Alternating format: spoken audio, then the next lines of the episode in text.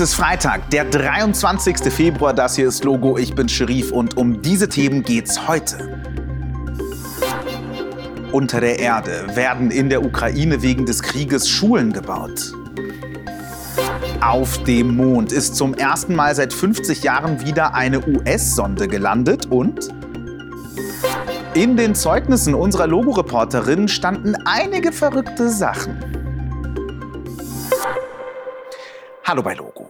Morgen, am 24. Februar, ist der zweite Jahrestag des Krieges in der Ukraine.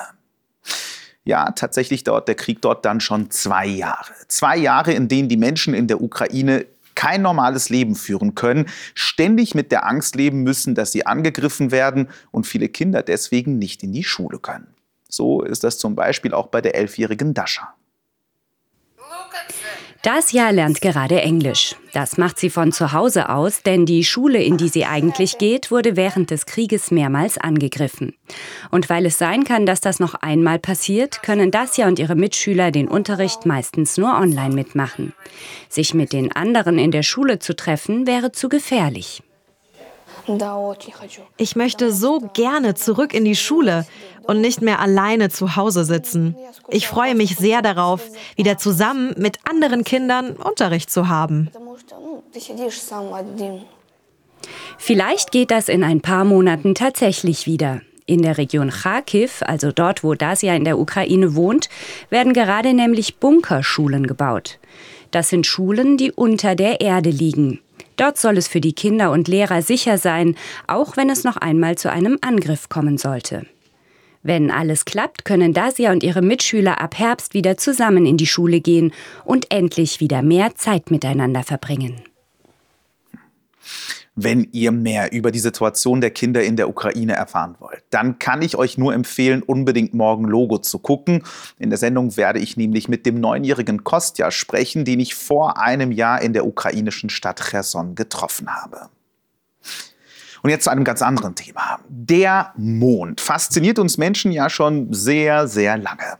Deswegen versuchen seit Jahren viele Länder zum Mond zu fliegen. Das Ding ist nur, dorthin zu fliegen ist eine richtig knifflige Sache. Das Ganze ist so knifflig, dass seit mehr als 50 Jahren kein Mensch mehr auf dem Mond war.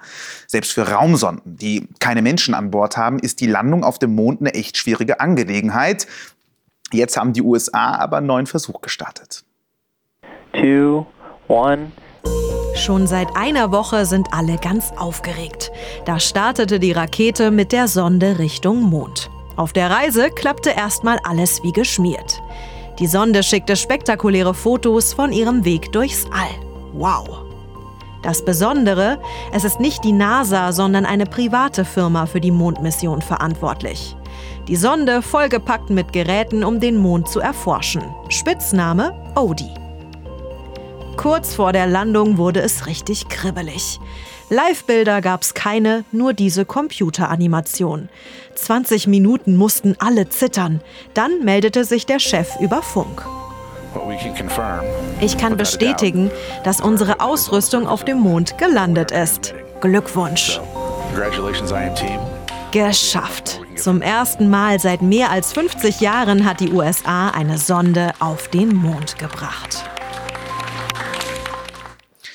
In den letzten Wochen habt ihr alle Halbjahreszeugnisse bekommen. In Bayern gab sie zum Beispiel heute.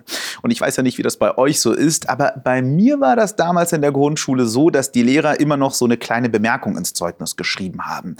Und das, was da stand, hat ja doch ab und zu mal dazu geführt, dass ich so geguckt habe. Aber die gute Nachricht ist, ich bin nicht der Einzige hier bei Logo, bei dem das auch so war.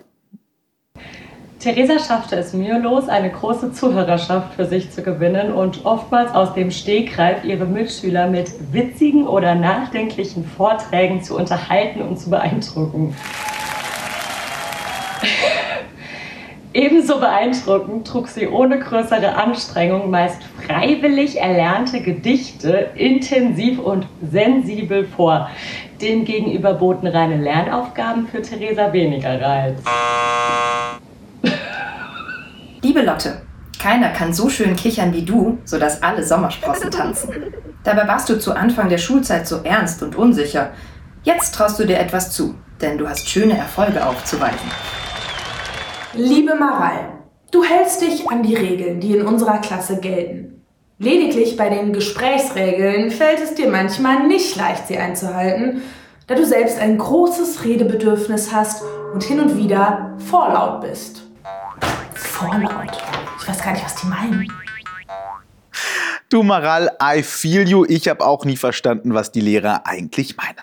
Aber na gut, jetzt seid auf jeden Fall ihr dran. Wie schätzen eure Lehrerinnen und Lehrer euch so ein? Schreibt uns das gern mal in die Kommentare auf logo.de. Und jetzt machen wir einen Wechsel und zwar zu diesem Mann hier. Darf ich vorstellen, das ist Erich Kästner. Wenn euch der Name gerade nicht sagt, kleiner Tipp, das ist der Schriftsteller, der das Buch Das fliegende Klassenzimmer geschrieben hat. Heute wäre Erich Kästner 125 Jahre alt geworden. Guter Grund, uns ihn etwas mal, na, doch ein bisschen genauer anzugucken. Und kleiner Spoiler, Erich Kästner hatte tatsächlich Superkräfte. Erich Kästner ist weltberühmt, ein echter Superstar der Kinderbücher. Das fliegende Klassenzimmer, Pünktchen und Anton oder das doppelte Lottchen. Alles Bücher von ihm. Und das sind noch längst nicht alle.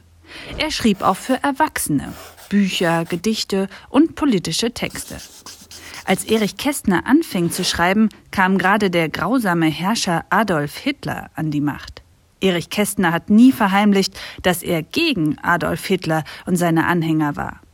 1933 wurden deshalb einige seiner Bücher verboten und zusammen mit Büchern anderer Schriftsteller und Schriftstellerinnen öffentlich verbrannt. Erich Kästner änderte seine Meinung trotzdem nicht und wurde deshalb mehrmals verhaftet. Erich Kästner hatte eine wundervolle Fantasie und vielleicht auch noch eine andere, außergewöhnliche Fähigkeit, die Zukunft vorhersagen. Klingt merkwürdig, dann hört genau zu, was er in seinem Kinderbuch Der 35. Mai geschrieben hat, vor mehr als 90 Jahren. Alles fährt im Auto spazieren und die Autos fahren von ganz alleine, ohne Chauffeur und ohne Steuerung. In dem gleichen Buch steht auch noch das. Ein Herr von ihnen zog einen Telefonhörer aus der Manteltasche, sprach eine Nummer hinein und rief Gertrud, hör mal, ich komme heute eine Stunde später zum Mittagessen. Handys und selbstfahrende Autos. Heute gibt es das alles. In der Fantasie von Erich Kästner gab es das aber schon viel früher, sehr viel früher. Wow. So, damit war es das auch schon von uns. Jetzt kommt noch das Wetter und der Witz von Ayas. Und wir sehen uns hoffentlich morgen wieder. Ich würde mich freuen und sag schon mal bis dahin, macht's gut und tschüss. Morgen regnet es im Nordwesten Deutschlands. Vereinzelt kann es gewittern. Sonst bleibt es bei einem Sonne-Wolken-Mix. Das alles bei höchstens 6 bis 12 Grad. Hey Leute, was sagt eine Banane zum Sichelmond? Hm? Du bist aber eine große Leuchtbanane.